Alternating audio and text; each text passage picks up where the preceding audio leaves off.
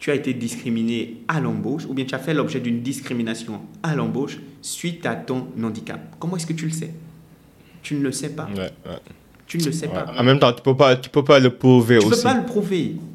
Donc, c'est vrai que c'est interdit par les textes, mais tu ne pourras pas le prouver. Comment est-ce que tu vas le prouver? Comment Même si tu démarres un... Euh, tu dis que tu, tu, tu vas en procès contre cette entreprise. Comment tu vas le prouver? Comment tu vas dire que ce monsieur-là, il ne m'a pas retenu parce que je suis estropie Ou bien ce monsieur-là, il ne m'a pas retenu pour le poste parce que je suis enceinte?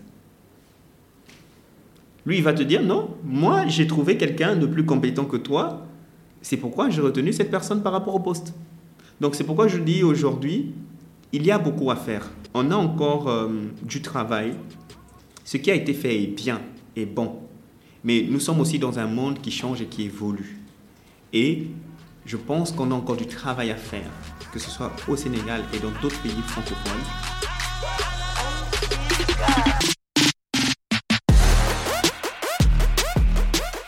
Salam Zia, bonsoir à tous et à toutes, j'espère que vous allez bien. Ici au boy Abib Sal et qui est Cyril Sal. Bienvenue pour un nouvel épisode du Cercle d'influence podcast, votre cercle qui s'inspire à inspirer avant d'expirer. C'est avec un grand honneur aujourd'hui que nous recevons mon cher Ivan Mumba, qui est juriste, auteur du livre Droit social sénégalais, tout ce qu'il faut pour réussir une procédure disciplinaire. Ivan, bienvenue au cercle. Ben, merci Aviv, c'est un plaisir d'être là. merci beaucoup. Le plaisir est pour moi. en tout cas, félicitations pour ton livre et félicitations aussi pour tout ce que tu fais. J'avoue que c'est pas, c'est un travail de longue haleine pour écrire un livre. Donc, depuis que j'ai démarré le mail, hein, j'ai un respect absolu pour les gens qui écrivent. merci, merci. Pour les gens qui nous écoutent, Pour les gens qui nous écoutent, est-ce que tu peux nous parler brièvement de toi, de tes origines et de ton parcours? Ben, Habib, merci encore pour l'invitation. Euh, je suis honoré d'être là sur cette plateforme et je voudrais déjà commencer par dire bonjour à toutes les personnes qui nous suivent aujourd'hui. Pour faire simple, comme tu l'as précisé tantôt, je suis juriste passionné de droit et de management des ressources humaines. Concernant mon parcours, il faut tout simplement noter que j'ai commencé en tant que juriste dans certains cabinets d'avocats ici à Dakar, notamment Lexicen ou Dalofirm. Et depuis 2019, j'exerce dans une entreprise de grande distribution que j'apprécie très bien et qui, à mon sens, est l'une des meilleures entreprises au monde.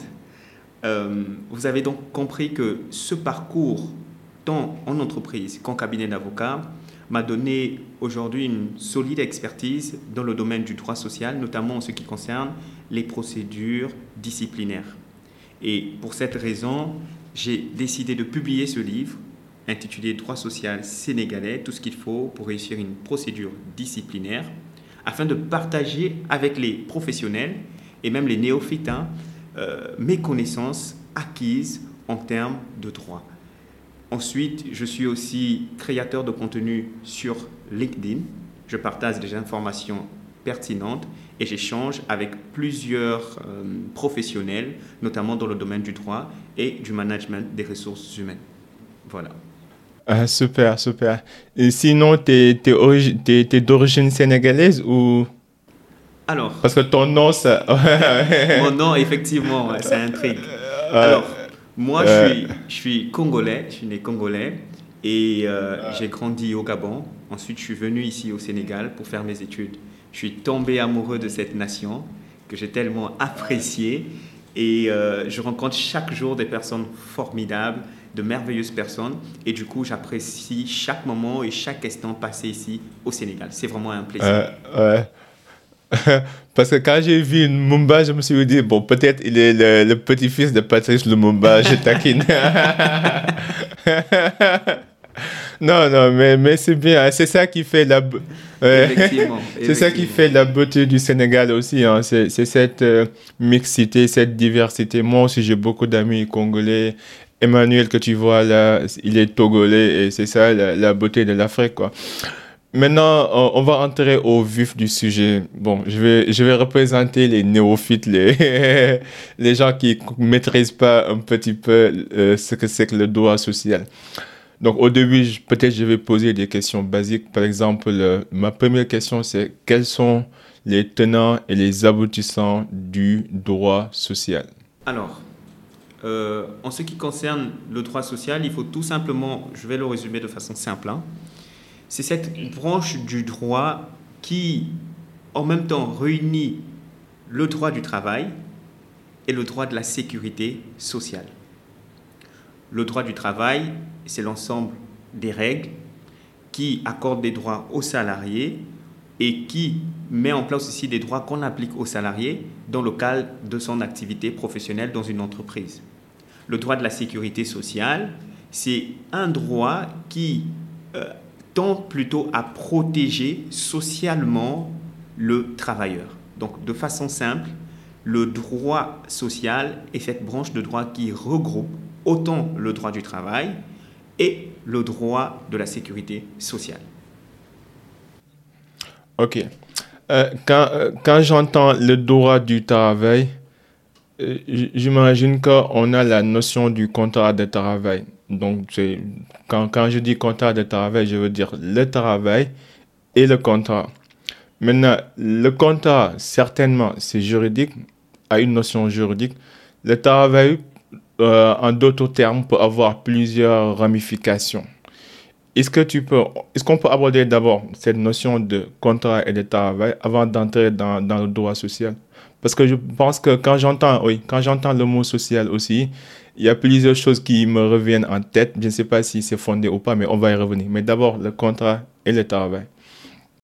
Ben, le contrat de travail, il faut tout simplement noter que c'est d'abord un contrat. Hein. Un contrat, souvent lorsqu'on fait référence à un contrat, on se dit c'est une relation qu'on lit entre deux parties. Ça peut être deux parties ou ça peut être plusieurs autres parties. Mais dans le cas du contrat de travail, on peut noter que c'est une relation qui est liée entre l'employeur et le travailleur.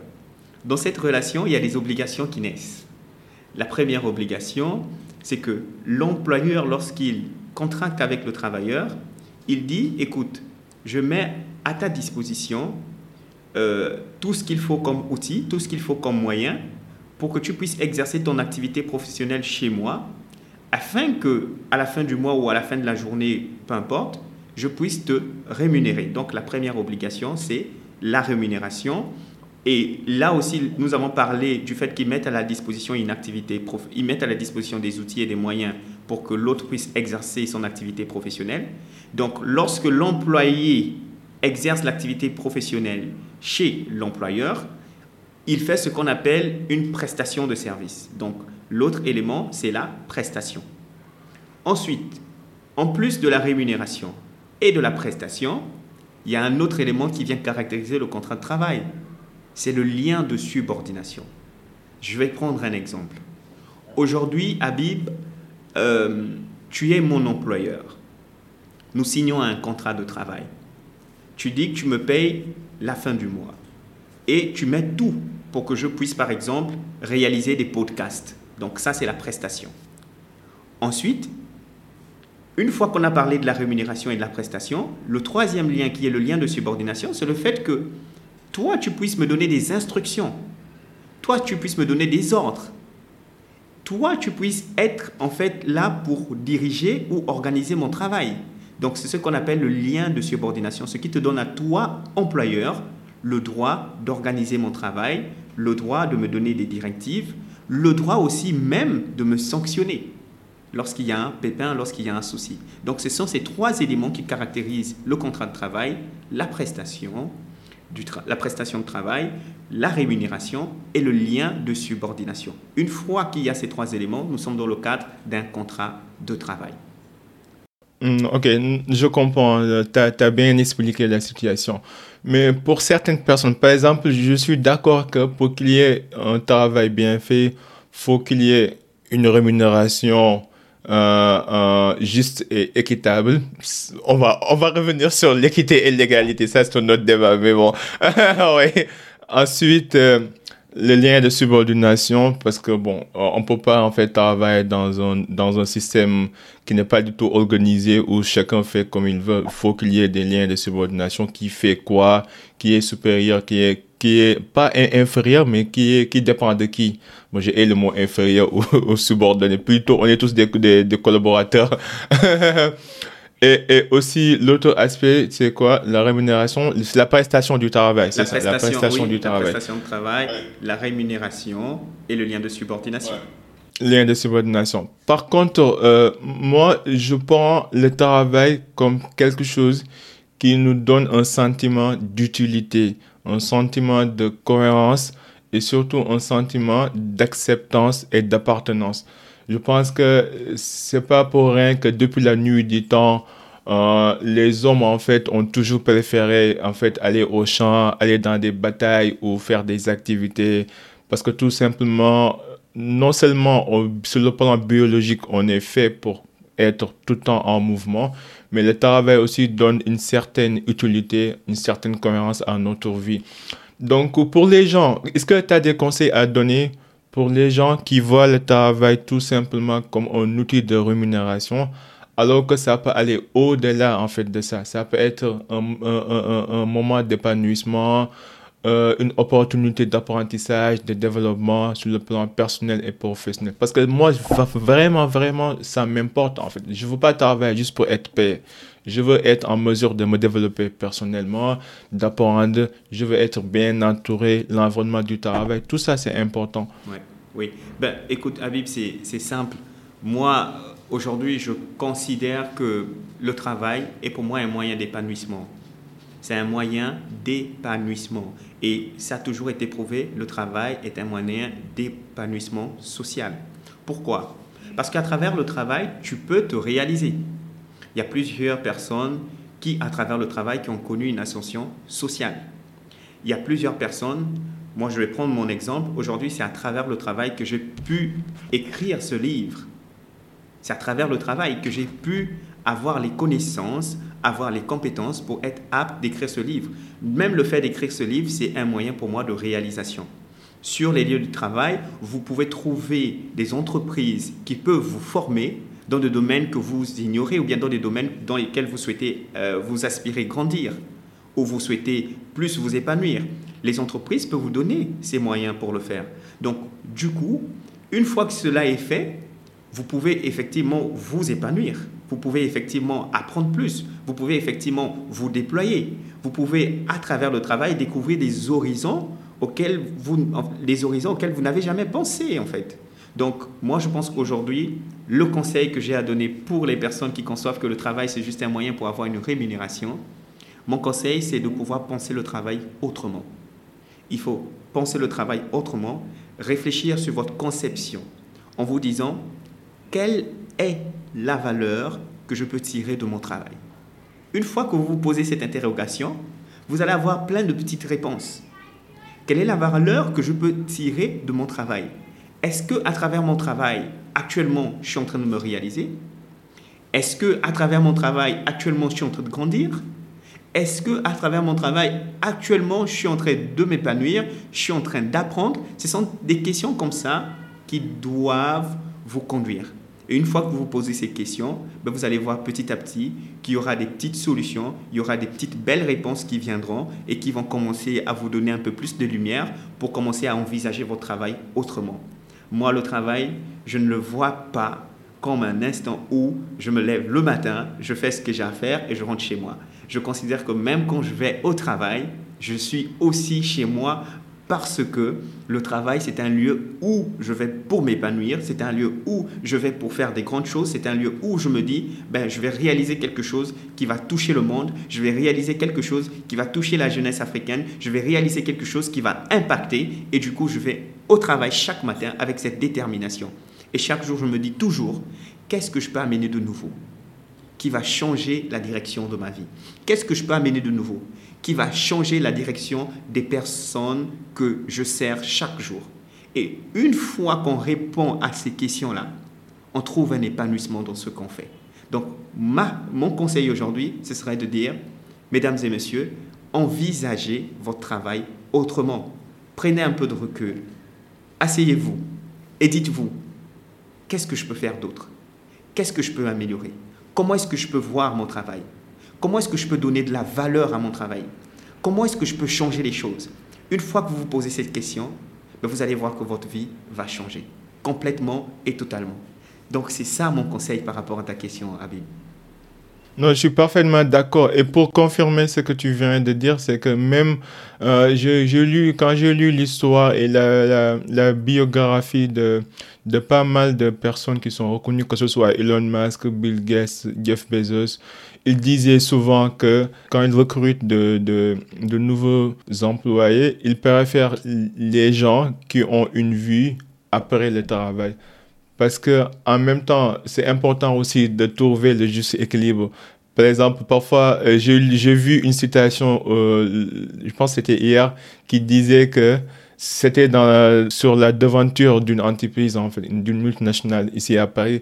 Et on, on avait écrit dessus, personne ne t'a demandé à nous donner ta vie, quoi. Donc, euh, ne viens pas en fait nous emmerder après. Pour, déjà, déjà, on t'a recruté pour faire un travail, mais on t'a pas demandé ta vie, quoi, tu vois. On ne veut pas que vous, vous soyez là 24 sur 24, 7 jours sur 7, que vous travaillez à tel point que vous n'avez plus de vie familiale, quoi. En même temps aussi, on veut pas que vous, vous restez à la maison, ne rien faire et ne pas se réaliser dans la vie. Donc c'est important de trouver le juste équilibre. J'avoue que c'est pas facile, surtout pour les personnes ambitieuses qui pensent que c'est avec, c'est avec l'effort, c'est avec le travail acharné que la reconnaissance ou que la récompense vienne. C'est en fait comment oui, c'est ça. Comment comment tu fais cette danse en fait? Comment tu jubiles entre ces deux mondes extrêmes? Oui, mais euh, comment je jubile? Ben dans, dans, ma, dans, dans, la description que je fais concernant ma personne déjà sur mon, mon, mon livre, j'ai précisé une chose, que je suis juriste et passionné de droit et de management des ressources humaines. C'est important de pouvoir, je ne dis pas que c'est obligatoire, mais je me dis c'est important quand même. Lorsqu'on peut le faire, il faut qu'on le fasse. De pouvoir matcher sa passion avec son travail. Une fois que vous réussissez à faire le match entre votre passion et votre travail, à ce moment, vous n'allez plus sentir de poids par rapport à votre vie. Parce que quoi que vous, euh, euh, peu importe ce que vous allez faire, que ce soit dans votre travail ou dans votre vie familiale, les éléments seront liés et c'est ce qui fait que vous n'allez plus avoir le problème qui concerne l'équilibre ou l'épanouissement. Parce que vous serez, que ce soit dans votre vie familiale, que ce soit dans votre boulot, vous serez effectivement toujours en train de vous réjouir et en train de vous épanouir. Après, effectivement, si on va un peu plus loin sur ce sujet, c'est qu'il faut, à un moment donné aussi, savoir prendre le break quand il faut, quand vous le sentez. Quand vous sentez que votre corps vous demande de le faire, vous faites le break. Vous prenez le temps de vous reposer, vous prenez le temps pour vous-même, vous prenez le temps pour vous ressourcer. Ça, ce sont des éléments importants. Mais moi, de mon côté, l'une des choses qui a fait que je puisse être épanoui dans ce que je fais, c'est que j'ai pu matcher ce que j'aime avec la fonction que j'ai. Parce que euh, vous allez le constater, hein, il y a certaines personnes qui, lorsqu'ils ne réussissent pas à faire ce match-là, et qu'ils exercent par exemple une, une profession qui ne sont pas dans leur corde, une profession parfois même qu'ils dédaignent ou qu'ils n'aiment pas, ben c'est difficile. C'est difficile. Vous allez, par exemple, demander un service, ben, la personne va peut-être même vous insulter. Mais c'est tout simplement parce que la personne n'aime pas ce qu'elle fait. La personne n'aime pas ce qu'elle fait. Et même lorsqu'on n'aime pas ce qu'on fait, on peut aussi apprendre à aimer. On peut aussi développer la passion. Parce que la passion aussi, ça se nourrit. Hein. Vous pouvez nourrir une passion envers quelque chose. Comment est-ce que vous le faites? Vous vous dites, OK, je vais m'instruire un peu plus sur le sujet. Je vais essayer de, de, de voir quelles sont les perspectives dans ce que je fais. Je suis, par exemple, je prends un exemple tout bête, tout simple, je suis chauffeur. Ben, je peux apprendre à aimer le métier de chauffeur. Comment le faire? Je vais apprendre à exercer le métier de chauffeur autrement. Je ne vais pas être comme tous les autres. Je vais me dire, je vais être un chauffeur autrement. Peut-être que je vais faire une différence. dans le service que je rends. Peut-être que je vais faire une différence dans la façon avec laquelle j'accueille les clients dans mon, dans mon, dans mon véhicule. Donc, ce sont ces petites choses-là qui vont faire la différence. Et petit à petit, vous allez avoir le retour, que ce soit des personnes avec qui vous travaillez, vous allez avoir le retour, que ce soit de vos clients. Et ces choses-là vont vous faire sentir différent. Parce qu'il n'y a pas un meilleur sentiment, à mon sens, que de rentrer chaque soir chez soi en se disant j'ai fait ce que je devais faire, j'ai fait ce que je devais accomplir, aujourd'hui je suis celui que je devais être. En se disant ça, vous vous dites j'ai donné un sens à ma vie. Et donc j'incite tout le monde à donner un sens à sa vie à travers ce qu'il fait, à travers ce qu'il passionne, à travers ce qu'il conduit. C'est ça ma pensée sur cette question. Non, je suis d'accord, je suis parfaitement d'accord. Euh, donc, parlons, euh, à la, parlons par rapport à la sécurité sociale. J'imagine que euh, euh, si on a mis en place cet aspect du droit, c'est pour protéger à la fois les, employés et aussi leur devenir, quoi, des ce qui se passe après la retraite. Est-ce que tu peux développer sur la notion de sécurité sociale et ses différents leviers? Oui. Alors aujourd'hui, ce qu'il faut savoir au niveau du Sénégal, c'est que on a des institutions qui sont là, qui ont été mises en place, notamment l'IPRES et la Caisse de sécurité sociale. Au niveau de l'IPRES, on gère tout ce qui est retraite, c'est-à-dire la vieillesse. Après un certain âge, effectivement, vous devez aller à la retraite et ce sont les cotisations que vous faites mensuellement au niveau de l'entreprise, parce que l'entreprise fait des prélèvements chaque fin du mois, ou du moins des retenues, je ne veux pas des prélèvements, ce sont des retenues que l'entreprise fait. Et l'entreprise verse une partie, et elle fait aussi une retenue qui est une partie qu'elle doit prendre effectivement sur votre salaire et qu'elle envoie à l'IPRES.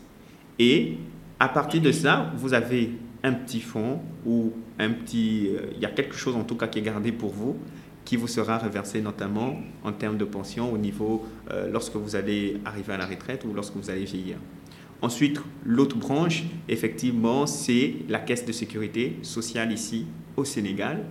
Lorsque vous avez par exemple un accident de travail, lorsque vous avez par exemple euh, une maladie professionnelle, ou euh, déjà lorsque vous avez une maladie professionnelle, un accident de travail, la caisse de sécurité sociale est censée vous couvrir effectivement, il faut que votre entreprise déjà soit euh, déclarée ou travaille avec la caisse de sécurité sociale ou verse ce qu'il faut comme cotisation au niveau de la caisse de sécurité sociale pour que vous soyez pris en charge. Ensuite, euh, il n'y a pas seulement ça, il y a aussi les prestations familiales pour les femmes enceintes, pour euh, les enfants des travailleurs. Il y a des prestations familiales qui sont là, qui sont mises à disposition pour les travailleurs d'une entreprise qui verse régulièrement euh, tout ce qui est cotisation sociale au niveau de la caisse de sécurité sociale. Donc on peut retenir en résumé trois éléments clairs. Le premier élément, c'est que l'IPRES gère la vieillesse au Sénégal. Et le deuxième élément, c'est que euh, la caisse de sécurité sociale gère les accidents de travail et les maladies professionnelles. Ensuite, on a aussi les prestations familiales qui sont euh, mises à disposition pour les travailleurs, qui accompagnent effectivement les familles des travailleurs et même les travailleurs eux-mêmes. Euh, lorsque, par exemple, il y a la femme d'un travailleur, ou bien lorsqu'un travailleur, du moins, est, est en situation de grossesse, par exemple, il peut arriver que, pas il peut arriver, mais on déclare cela et ensuite il y a des prestations que la caisse de sécurité sociale verse euh, ou donne à, la à la femme qui est travailleur et enceinte. Ok. Maintenant, quand on fait des coupes ou des retenues, on, on fait en fait deux retenues différentes du genre. On prélève pour les presses et on prélève pour la caisse ou bien c'est une seule retenue? Comment ça se passe en fait? Est-ce que c'est séparé ou est-ce que c'est une seule retenue? Maintenant, c'est à la caisse et à l'IPRES de, de, se gérer entre eux. Alors, euh, aujourd'hui, je crois qu'au au, Sénégal, il y a eu une fusion qui a été faite entre euh, l'institution de l'IPRES et la caisse de sécurité sociale. Mais dans tous les cas, euh, ce, ce, ce, ce, qui se fait, c'est que ces institutions envoient effectivement des factures.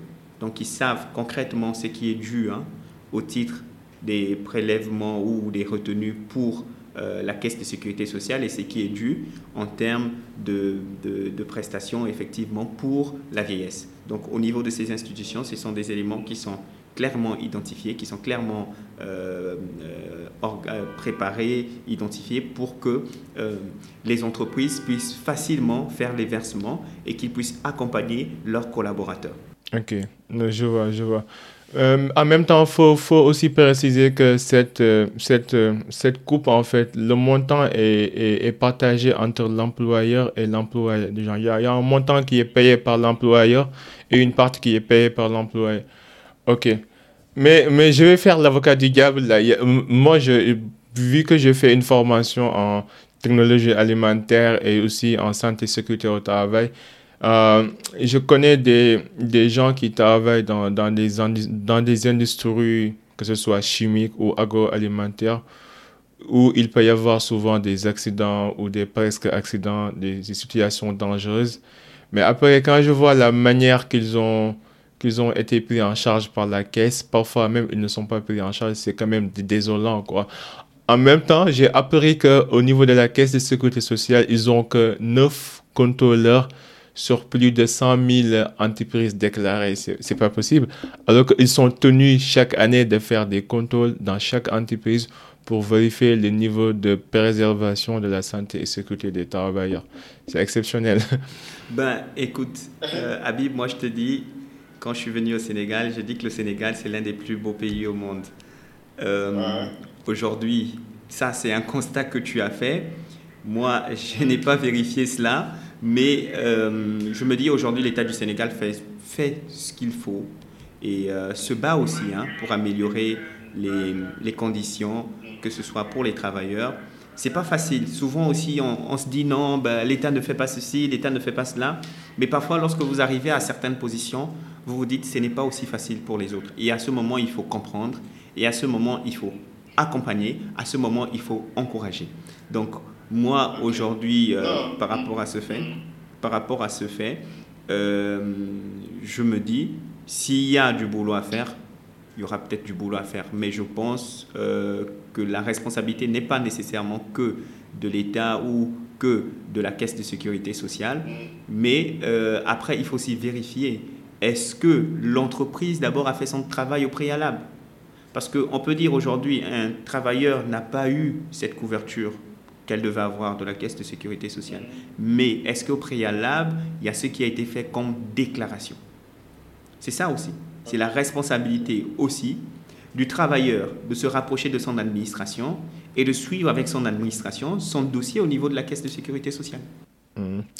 En même temps, je ne sais pas si tu as suivi l'affaire. Je pense qu'il y, a un an ou deux ans, si je ne me trompe pas, euh, L'IPRES avait déclaré un gain de, quelques millions, hein, de quelques centaines de millions. Et je veux dire, la situation avait suscité un, un tollé dans le pays parce que l'IPRES n'a pas pour vocation de, de, faire des gains ou des bénéfices. Son rôle, c'est d'équilibrer les charges et de payer en fait son dû quoi, aux personnes qui le méritent, tu vois. En, tout cas, c'est un débat qui me fascine et parfois je vois des incohérences. Même moi qui n'ai pas un expert dans le domaine, je me suis dit, mais c'est pas possible. Il ne peut pas faire euh, des erreurs pareilles, quoi. Mais bon, c'est le Sénégal. non, mais après, après ce que l'IPRES a, effectivement, c'est pour, euh, c'est aussi pour accompagner les travailleurs. Donc, euh, Oui, mais ils, n'ont pas, ils n'ont pas l'obligation de faire du bénéfice, non. Bon, après, je ne sais, pas, je sais pas comment la communication a été dite. Est-ce que c'était vraiment des bénéfices? Ça aussi, il faut revoir. Je vois, en fait, il faut revoir. Moi, je ne pense pas que ce soit ça. C'est pourquoi c'est très important d'aller d'abord à la source de l'information pour connaître ce qui a été dit concrètement. Parce que moi, je pense que l'IPRES, effectivement, elle fait son travail au Sénégal en accompagnant les retraités. Ok, maintenant, euh, est-ce qu'on peut aborder les discriminations? Je pense que euh, quand on entend aussi le mot euh, le droit social, je pense que forcément on sous-entend dedans la notion d'équité, d'égalité, de justice et de parité. Euh, moi, par contre, ça c'est mon avis personnel, je crois à l'égalité. C'est du genre que chaque personne doit avoir euh, une opportunité, doit avoir une chance, peu importe son origine, sa race, peu importe aussi son appartenance euh, religieuse. Par contre, l'équité, pour moi, je ne je, pense pas qu'on peut être tous équitables parce que pour moi, l'équité, c'est quelque chose qui est en relation avec l'effort fourni. Oui, bien Par exemple, il y a des gens qui travaillent 40 heures par semaine et il y en a d'autres qui travaillent 100 heures par semaine. Et ces deux catégories de personnes ne peuvent pas avoir le même résultat parce que tout simplement, ils ne fournissent pas les mêmes efforts. De même qu'il y a des joueurs talentueux, il y a des joueurs qui jouent tous les matchs, il y en a d'autres qui ne jouent pas parce que ce n'est pas les mêmes degrés d'acharnement et de travail.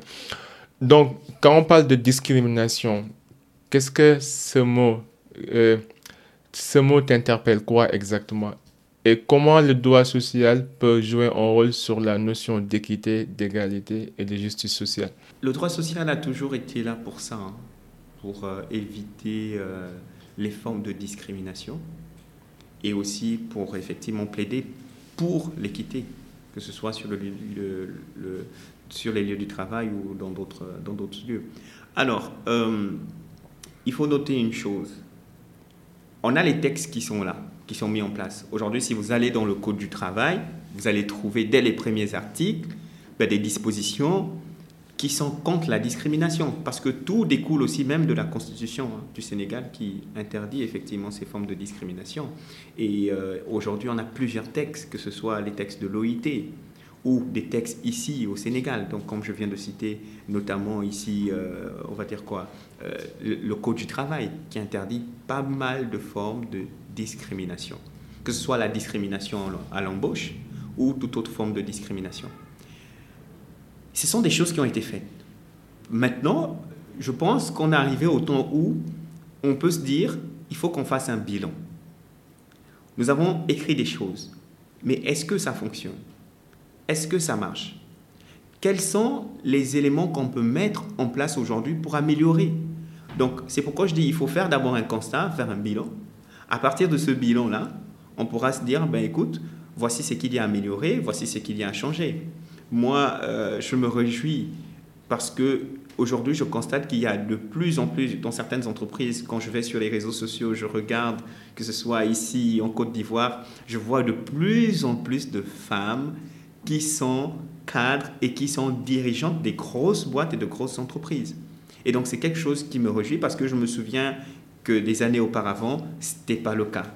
Donc, euh, pour moi, je me dis, il y a du progrès par rapport à cela. Il y a du progrès par rapport à cela. Mais après, c'est à nous, euh, les Sénégalais, c'est à nous, euh, les Africains, de mettre en place quelques autres outils ou quelques indicateurs qui pourraient mesurer l'impact de ce qu'on a mis en place comme texte par rapport à la discrimination, par rapport à l'équité et par rapport au traitement des personnes, que ce soit hommes et femmes, sur le lieu de travail. Donc c'est un travail qui reste à faire pour beaucoup d'entreprises et euh, je, souhaite qu'à l'avenir, au Sénégal, qu'on puisse travailler un peu plus en profondeur sur ce type de sujet-là. Et par exemple, il y, a, il, y a, la discrimination, par exemple, à l'embauche. Aujourd'hui, si tu vas... Euh, discrimination? La discrimination à l'embauche. Ok, ok. Voilà. Imagine, euh, tu vas faire un entretien. Toi, tu as envoyé ton CV. Euh, le recruteur, lui, il ne sait pas, par exemple, que tu es estropié ou bien que tu as une paralysie quelconque. Et le jour de l'entretien, il a vu ton CV, il s'est dit, ouais, tu es la personne qu'il nous faut. Mais le jour de l'entretien, finalement, il se rend compte que tu es estropié et que ça va peut-être poser problème à l'image de leur entreprise. Alors, il te reçoit quand même, hein, il euh, te dit bon ben ça va mais je vais réfléchir par rapport à votre poste et tout parce qu'on a encore d'autres candidatures. Alors qu'il avait peut-être penché au départ pour ta candidature.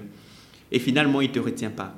À ce niveau là comment est-ce que tu fais pour savoir que tu as été discriminé à l'embauche ou bien tu as fait l'objet d'une discrimination à l'embauche suite à ton handicap? Comment est-ce que tu le sais? Tu ne le sais pas. Tu ne le sais pas. En même temps tu peux pas tu peux pas le prouver aussi tu peux pas le prouver donc, c'est vrai que c'est interdit par les textes, mais tu ne pourras pas le prouver. Comment est-ce que tu vas le prouver? Comment Même si tu démarres, un, euh, tu dis que tu, tu, tu, vas en procès contre cette entreprise? Comment tu vas le prouver? Comment tu vas dire que ce monsieur-là, il ne m'a pas retenu parce que je suis estropié? Ou bien ce monsieur-là, il ne m'a pas retenu pour le poste parce que je suis enceinte? Lui, il va te dire, non, moi, j'ai trouvé quelqu'un de plus compétent que toi, c'est pourquoi j'ai retenu cette personne par rapport au poste. Donc c'est pourquoi je dis aujourd'hui, il y a beaucoup à faire. On a encore euh, du travail. Ce qui a été fait est bien, est bon. Mais nous sommes aussi dans un monde qui change et qui évolue. Et je pense qu'on a encore du travail à faire, que ce soit au Sénégal et dans d'autres pays francophones. On a encore du travail à faire pour améliorer les conditions des travailleurs. Quand je parle des conditions, c'est notamment les, euh, la situation des travailleurs concernant ce type de situation, ce type de cas que je viens de mentionner. On a encore du travail à faire par rapport aux discriminations, par rapport à l'équité. On a encore du travail à faire. Parmi ce travail, je pense que les indicateurs, des, des outils qui pourraient nous permettre de pouvoir mesurer ou voir comment est-ce que ces choses se font de manière pratique et comment est-ce qu'on peut les éviter pour aider les populations africaines. Je, suis d'accord, je suis d'accord.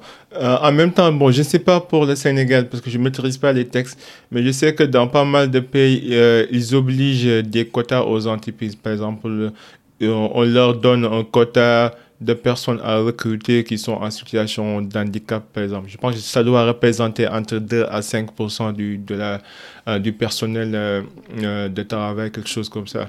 Mais je ne sais pas si ces, ces, textes existent au Sénégal ou pas. Oui, mais, mais même à mon sens, et là je vais te partager mon point de vue, à mon sens, si on met un texte qui impose déjà une entreprise de prendre un certain nombre de personnes, on n'est plus aussi dans l'équité.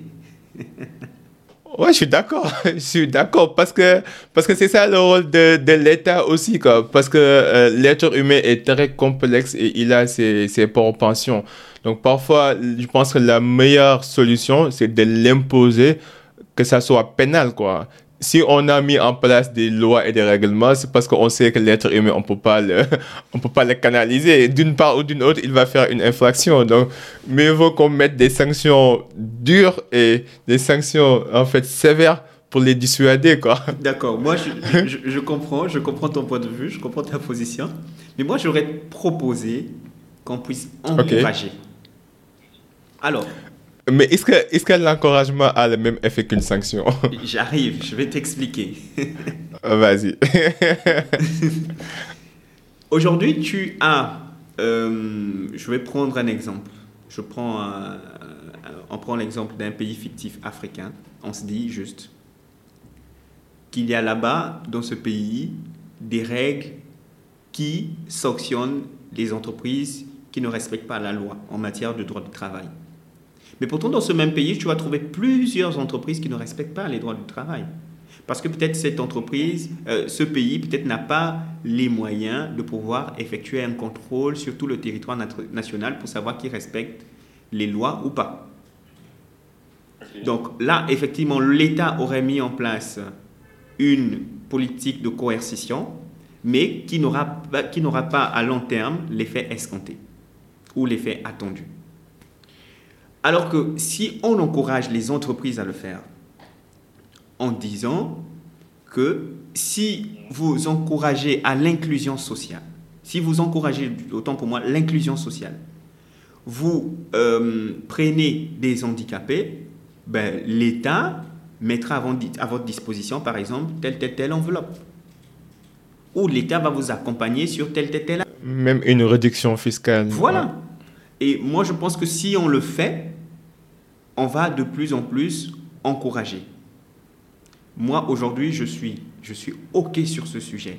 Et je plaide et je milite pour ce sujet. Tout le monde doit avoir sa chance.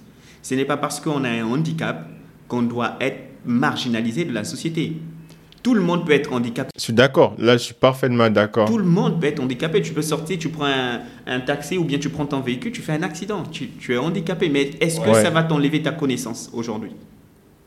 Je suis d'accord. Pas du tout. Donc aujourd'hui, moi je pense que que ce soit les personnes handicapées, que ce soit les femmes, que ce soit les femmes enceintes, tout le monde doit avoir sa chance. On doit donner la chance à tout le monde. Je plaide pour l'égalité hommes et femmes, je plaide pour la parité hommes et femmes, je, plaide également pour l'inclusion sociale des personnes marginalisées, des personnes handicapées dans les entreprises. Parce que je pense que la connaissance ne dépend pas nécessairement de la condition physique d'un homme ou d'une femme. On peut, autant, être plus productif qu'une personne qui a tous ses membres, alors qu'on nous, personnellement, on n'a pas nos membres. On a, ou du moins, on n'a pas tous nos membres, c'est ce que je veux dire plutôt. Mais on peut pourtant être plus productif. Parce que tout vient de là. Tout vient de là. Et c'est de notre rôle de faire sentir aux autres que malgré leur handicap, nous vous aimons. Malgré ta maladie, nous vous aimons. Et donc, on doit pouvoir accueillir ces personnes dans les entreprises. On doit pouvoir faire intégrer ces personnes aux entreprises. Donc c'est très important qu'on fasse cela, qu'on se prête à ce jeu, qu'on se prête à cet exercice et qu'on soit euh, la main tendue que Dieu a voulu envers ces personnes-là que la société a tendance à oublier et à marginaliser. Mais, je suis d'accord, mais ce que tu dis là, ça, ça c'est l'idéal, c'est ce qu'on souhaite tous. Mais on, on, est obligé de constater que la réalité en est d'autres, en fait. Par exemple, là, là, tu viens de donner un exemple tout à l'heure de quelqu'un qui peut être discriminé euh, au, euh, au niveau du recrutement ou à l'embauche et en même temps tu portes pour que tout le monde soit inclus, tout le monde. Tu vois un peu le, le contraste, tu vois un peu l'analogie. Ça veut dire que même si on, on, on, est tous des êtres humains, on aimerait en fait euh, que qu'on soit tous égaux, équitables et que chaque personne puisse avoir sa chance. En même temps, la réalité est là en fait. Et c'est pour ça que je, suis heureux que je suis pas un juriste parce que vous êtes appelé à mettre en place des lois et des règlements pour en fait euh, euh, réguler, pour gérer ces genres de débats. Tu vois, en fait, je vous, je vous, je vous compatis, je, je péris pour vous parce que j'avoue que la tâche n'est pas facile. En tout cas, j'aimerais pas être la personne qui doit réguler, qui doit façonner la société. Et, c'est ça un peu votre rôle. Parce que vous ne pouvez pas satisfaire tout le monde. En même temps, vous ne pouvez pas prendre en compte tout le monde. D'une part, même si je suis euh, quelqu'un qui aime la justice, mais je pense que la perfection n'existe pas dans ce monde. Quoi. Oui, oui, la perfection n'existe pas. Mais euh, même si elle n'existe pas, on peut au moins se dire qu'on peut prendre des décisions. On peut prendre des décisions. Ce n'est qu'un choix. Ce n'est qu'un choix.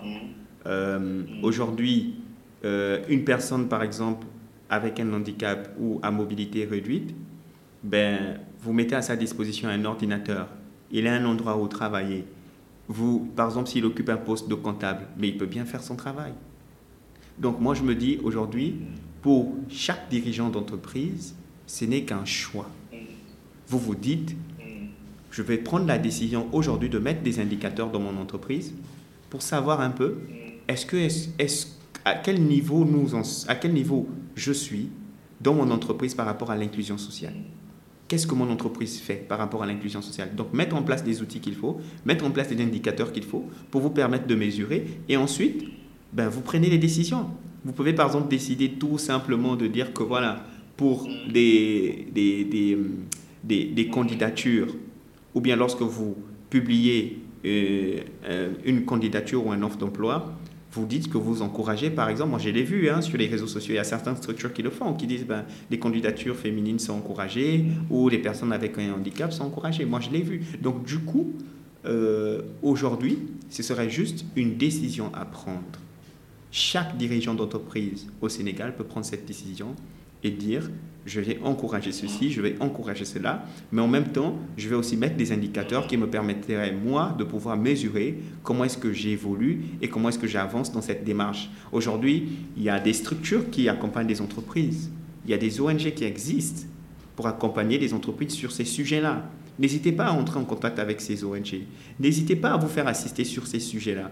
Parce que peut-être aussi, que vous aurez besoin d'accompagnement pour savoir comment est-ce que vous pouvez, faire, vous pouvez participer à l'intégration de ces personnes dans votre entreprise. Donc, moi, j'encourage les, les, euh, les chefs d'entreprise, les entrepreneurs qui suivent ta chaîne, à pouvoir aller dans ce sens pour effectivement militer dans le sens de l'inclusion sociale au Sénégal. Ouais, ouais, ouais. Euh, oui, je suis d'accord. Je, suis d'accord. Maintenant, en, juste quelques.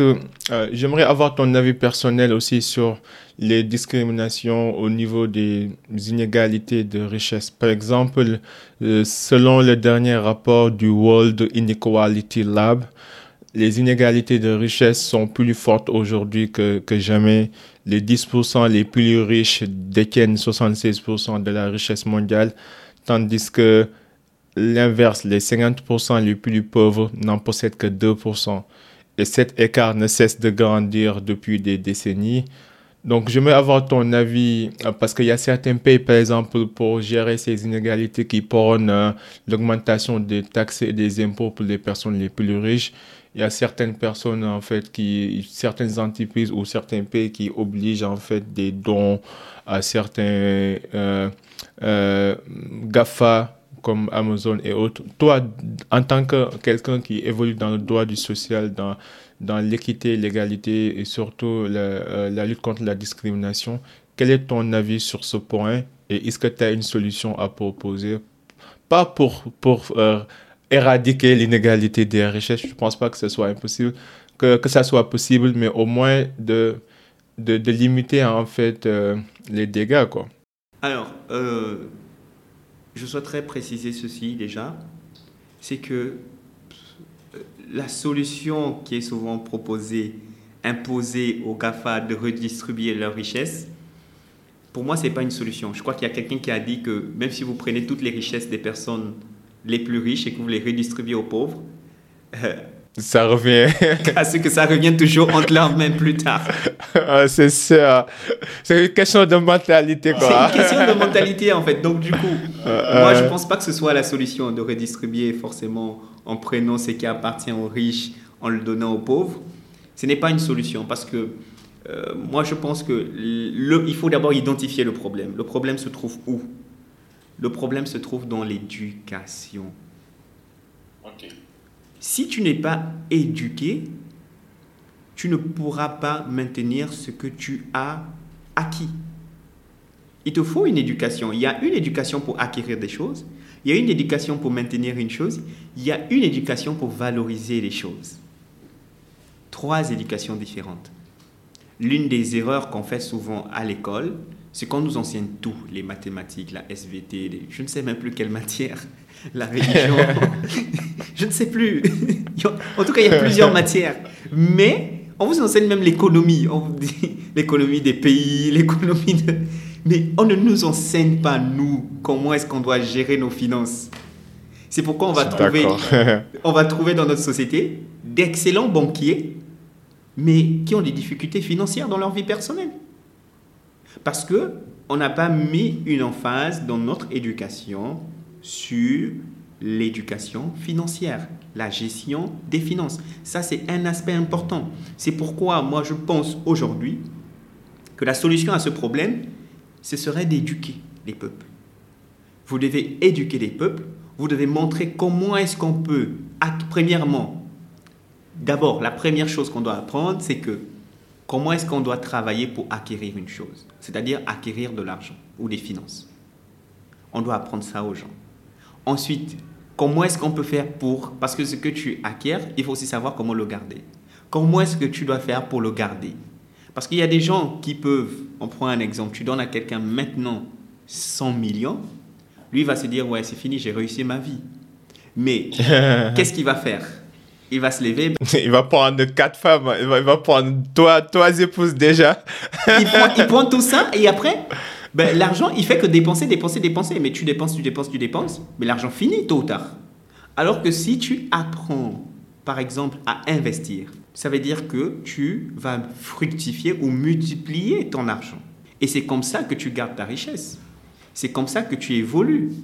C'est ce que les personnes riches font. Donc la première démarche pour moi vers la richesse par rapport aux nations ou par rapport aux populations, c'est de s'instruire. D'abord s'intéresser à l'intelligence financière. Vous allez d'abord vous instruire, vous intéresser à l'intelligence financière.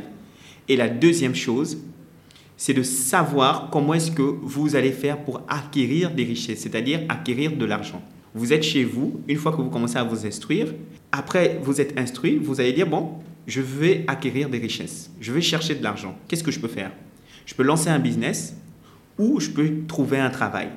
Et une fois que tu as lancé un business, tu as trouvé un travail, tu dois apprendre aussi peut-être à épargner. Parce que si tu trouves un travail, tu lances un business et que tu dépenses tout ce que tu gagnes, ben, tu vas tout le temps retourner à la même situation qu'avant.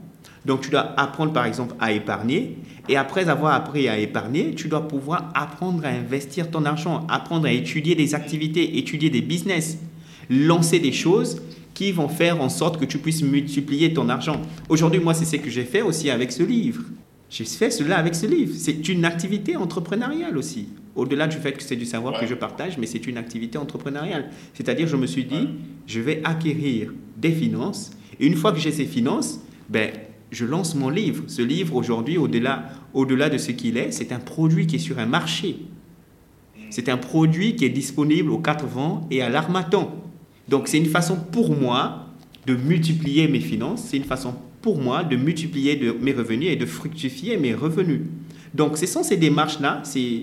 On pourrait, on pourrait prendre euh, plus, plusieurs minutes sur ce sujet, mais là, je n'ai fait, que je n'ai fait que partager des bribes sur le sujet de l'éducation. Donc, moi, aujourd'hui, ce que je recommande aux nations, c'est d'éduquer les, les peuples, parce qu'il y a plusieurs richesses dans le monde. Il y aura toujours assez de richesses pour tout le monde. On ne doit pas se dire que nous, nous sommes pauvres parce que certaines personnes sont riches. Non, il y aura toujours assez de richesses pour tout le monde. Mais est-ce que nous sommes compétents et capables de pouvoir créer de la richesse de pouvoir garder de la richesse, de pouvoir maintenir de la richesse, de pouvoir fructifier ce que Dieu a mis en nous? Ce sont ces éléments-là qu'il faut pouvoir maîtriser. Une fois que vous avez fait ça, ben, vous allez voir que votre vie va changer. Aujourd'hui, je prends l'exemple des Africains. Mais nous sommes dans le continent le plus béni au monde. Ouais. je ne suis jamais allé en Europe. je regarde l'Europe à travers les vidéos, mais je te cache pas que je me sens bien ici. je, je, je suis Nous sommes dans un continent béni. Aujourd'hui, 24% des terres arabes mondiales se trouvent en Afrique. Est-ce que tu te rends compte? Regarde les ressources minières que nous avons, l'or, le diamant, le pétrole. Mais attends, mais c'est un continent béni. Et on n'a pas encore développé nos pays comme en Europe. Ça veut dire qu'il y a encore des choses à faire.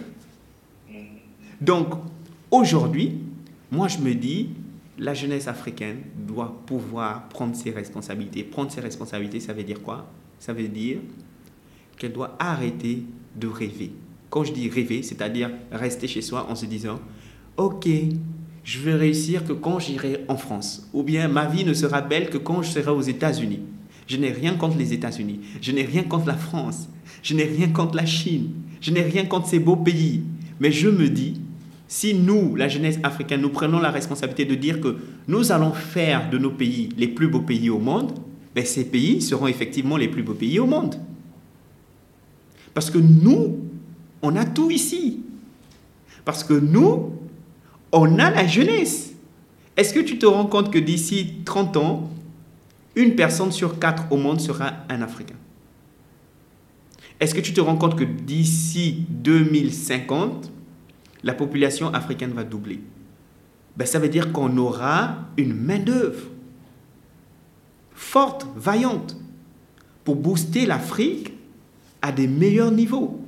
Donc moi, Aujourd'hui, je profite de ta, plateforme pour encourager les jeunes Africains à pouvoir rêver de l'Afrique, à pouvoir rêver d'un meilleur continent, à pouvoir se dire, trop c'est trop, il faut que je sorte de mon rêve européen, il faut que je sorte de ce rêve-là en me disant, je suis ici en Afrique, j'arrête de rester là à ne rien faire, à être paresseux, mais je me dis, si je dois commencer à réussir, je vais commencer à réussir ici. Plus tard, peut-être, j'irai en Europe. Plus tard, peut-être, j'irai aux États-Unis. Mais j'irai peut-être là-bas dans des bonnes conditions, en prenant un bon avion, en allant tranquillement. Et peut-être que j'irai là-bas pour développer de meilleures affaires. Peut-être j'irai là-bas pour développer des partenariats.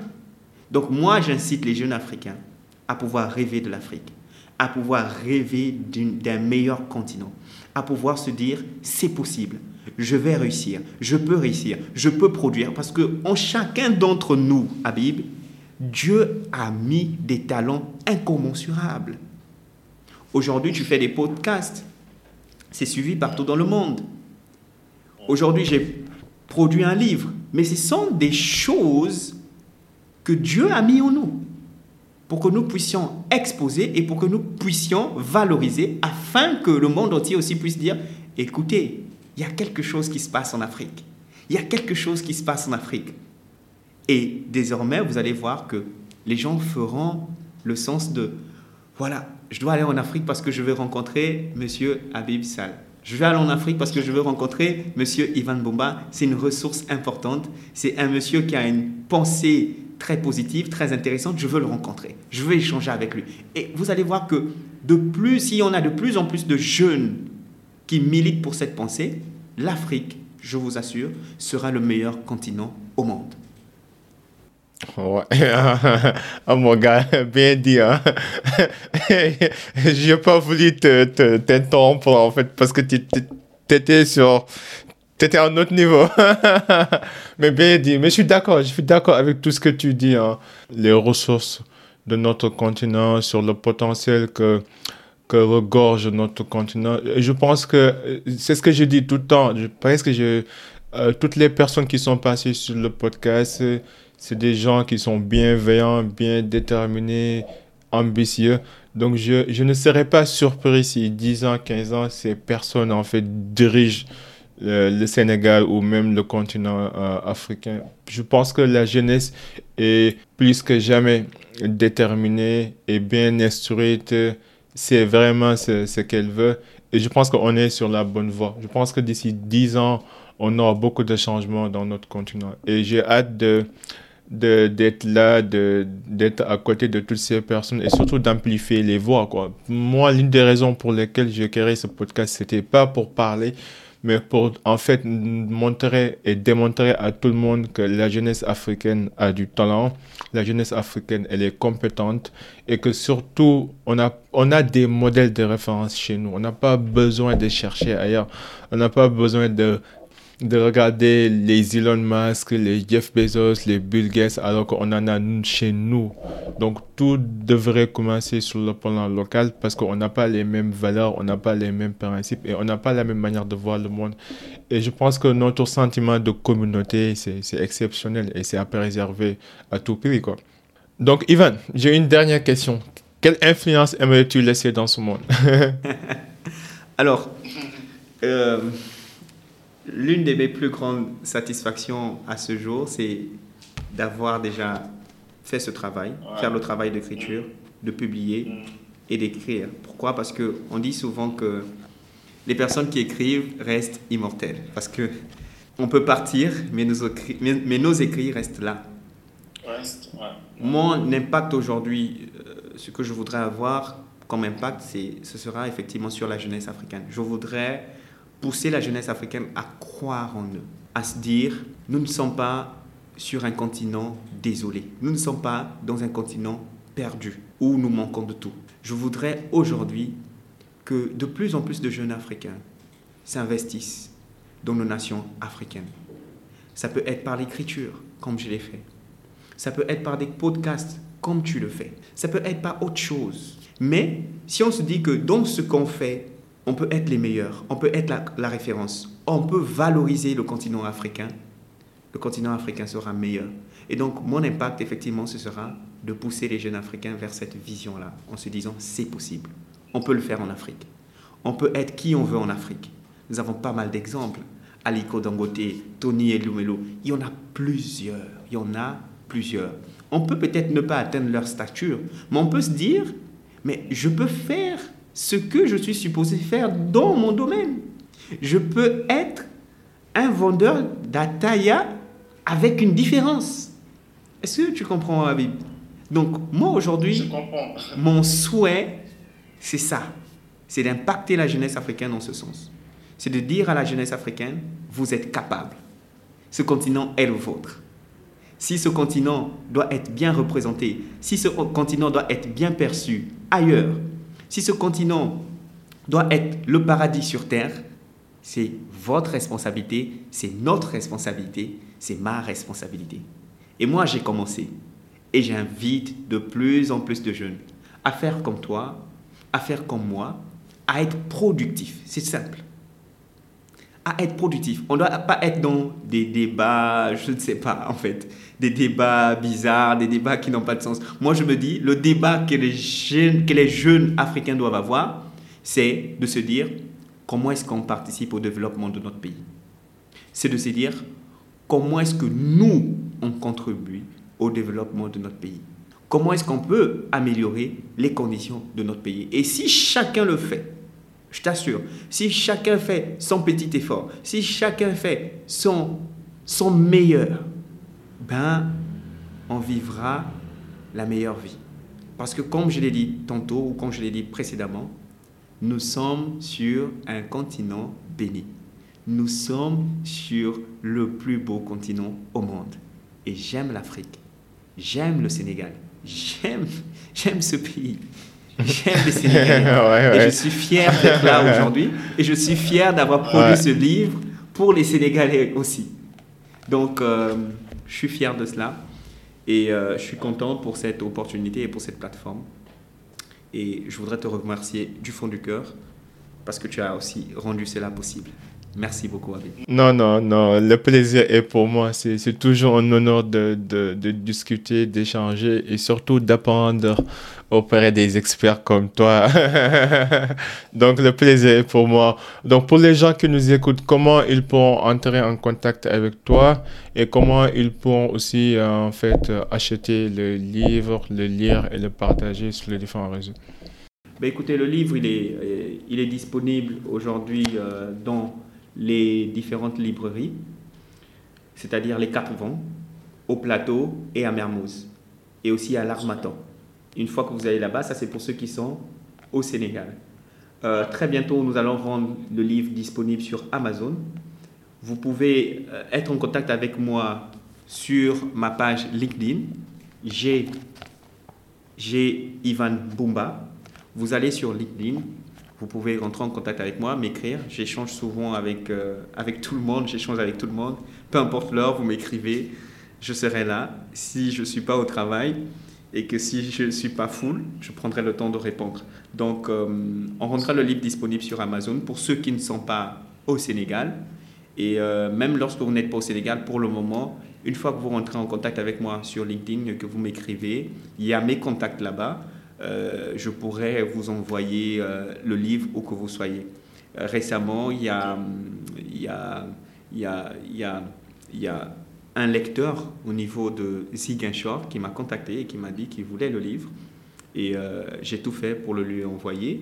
Et j'ai aussi un autre lecteur qui est au Cameroun, qui a décidé de se procurer le livre actuellement je suis en train de faire tout ce qu'il faut pour envoyer le livre au niveau du Cameroun. Donc n'hésitez pas, je me suis rendu compte que le livre apparemment n'intéressait pas que les... Ouais, ouais, faut toujours penser large, Il intéresse aussi euh, les gens à travers le monde. Donc n'hésitez pas à me contacter, n'hésitez pas à m'écrire si vous avez un besoin. Je vais tout faire pour vous faire parvenir le livre. Ok, super. En tout cas, merci beaucoup.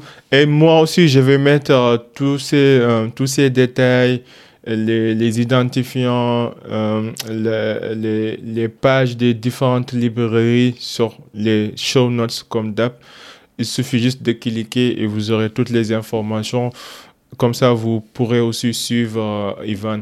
En tout cas, à tous mes auditeurs et à, mes, à tous mes téléspectateurs, je suis reconnaissant envers vous le fait que vous prenez euh, euh, votre temps précieux pour m'écouter ou pour écouter mes invités, je ne prends pas ça à la légère, je suis super reconnaissant. Et pour les gens qui sont nouveaux ici, n'hésitez pas de vous abonner parce que c'est la meilleure manière pour nous de suivre l'évolution et la pertinence des différents sujets que nous abordons. C'est fut un honneur, comme toujours. Ivan, merci beaucoup, c'est gentil de ta part. À la prochaine. En attendant, soyez unique, soyez légendaire. Peace and love. We out. Bye.